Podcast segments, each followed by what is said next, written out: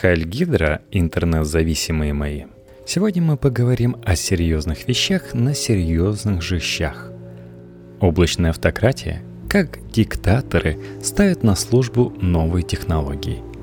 Или искусство подменить электронную демократию книгой жалоб и предложений.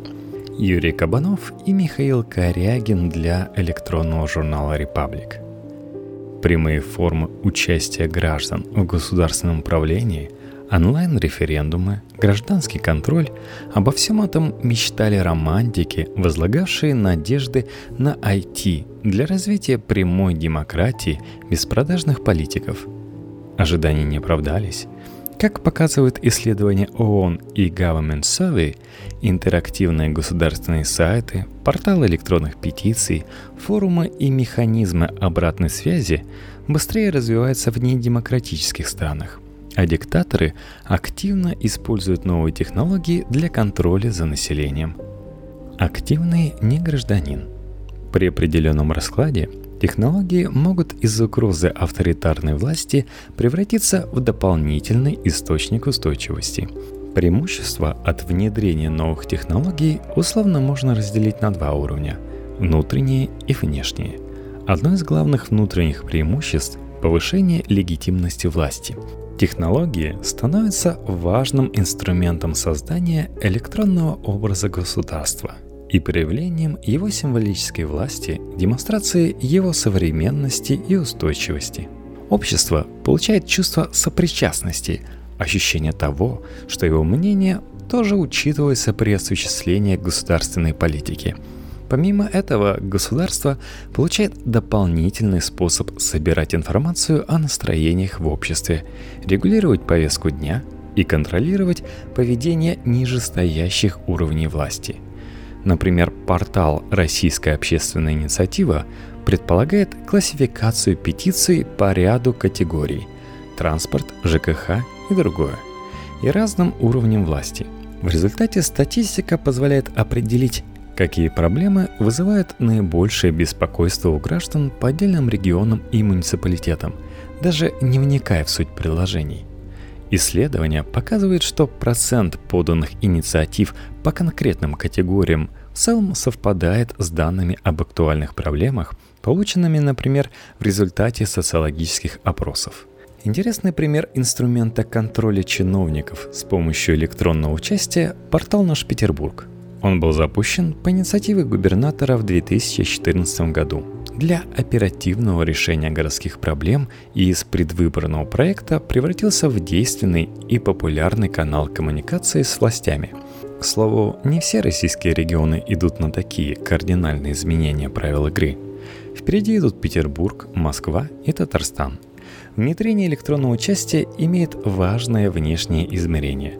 Для того, чтобы быть своим в высшем свете международных отношений, каждое государство должно соблюдать ряд правил – уважать и защищать права человека, соблюдать демократические процедуры и так далее.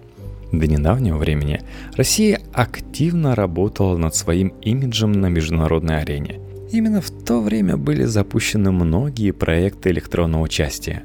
Для некоторых недемократических стран интернет и сейчас важный элемент инвестиционного имиджа. Особенно здесь выделяются нефтедобывающие страны Персидского залива, ОАЭ, Катар, Саудовская Аравия. Если верить индексу сетевой готовности, информатизация является приоритетом и важной составляющей будущего образа этих стран. Премия технологий. Преимущества технологий очевидны. Но в результате их внедрения автократы и диктаторы неминуемо сталкиваются с побочными эффектами. Возникает дилемма, Технологии способствуют не только экономическому развитию, но и свободному потоку информации, который всегда несет угрозу авторитарному режиму, упрощая мобилизацию протестного потенциала. В результате диктатор ставится перед выбором – сохранить статус-кво ценой экономических издержек и отставания от ведущих стран, либо обеспечить развитие новых технологий с риском потерять власть. Самыми успешными облачными автократиями оказываются страны – которая продвигает новые технологии участия, умело сочетая их с инструментами контроля над гражданской активностью в сети и грамотным дизайном создаваемых площадок. Известен пример Китая, где власти активно используют интернет для сбора мнений граждан по конкретным вопросам экономической и социальной политики и нередко прислушиваются к ним. Система управления в стране, основанная на доминировании Компартии, нуждается в новых идеях и дополнительном контроле низовой бюрократии. Создает ли это угрозу для режима? Пожалуй, нет. Наоборот, как показывает исследование Пондуса Волина из Университета Линнея, Швеция, система регистрации на китайских онлайн-форумах исключает анонимность и способствует росту лояльности к власти.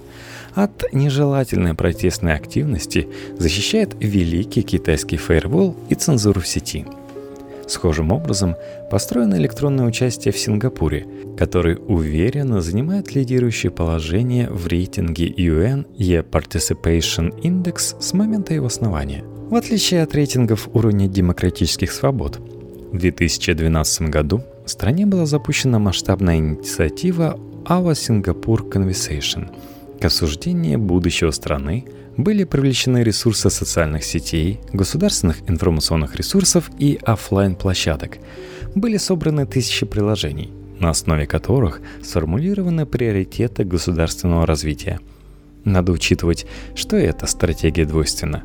Она позволяет государству все время перехватывать гражданские инициативы и гасить очаги недовольства – Таким образом, что и требовать от демократизации свободных выборов и представительства становится бессмысленно и даже стыдно.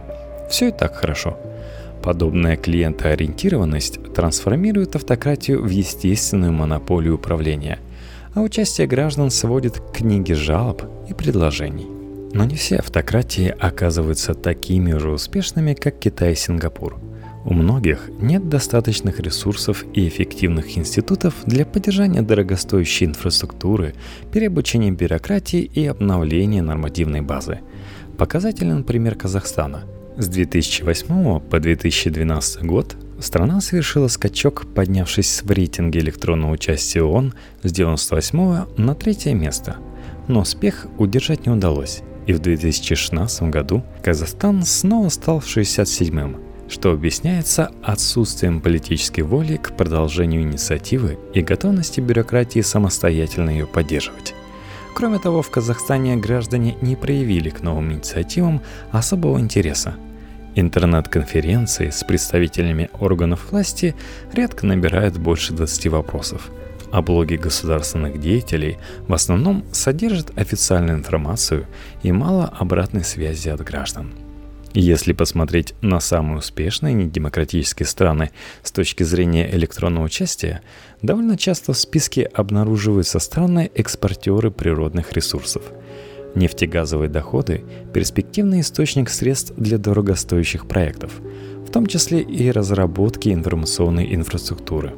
Сокращая экономические издержки, они минимизируют политические риски – Хотя ресурсное проклятие ассоциируется с государственной нестабильностью и гражданскими войнами, богатство может оказывать на авторитарный режим и стабилизирующее влияние через распределение ренты и политическую демобилизацию населения. Российская электронная демократия.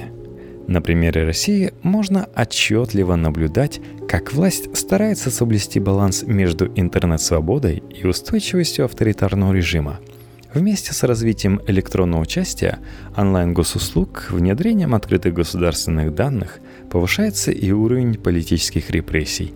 Фиксируется увеличение дел по политическим мотивам, ограничивается организация митингов.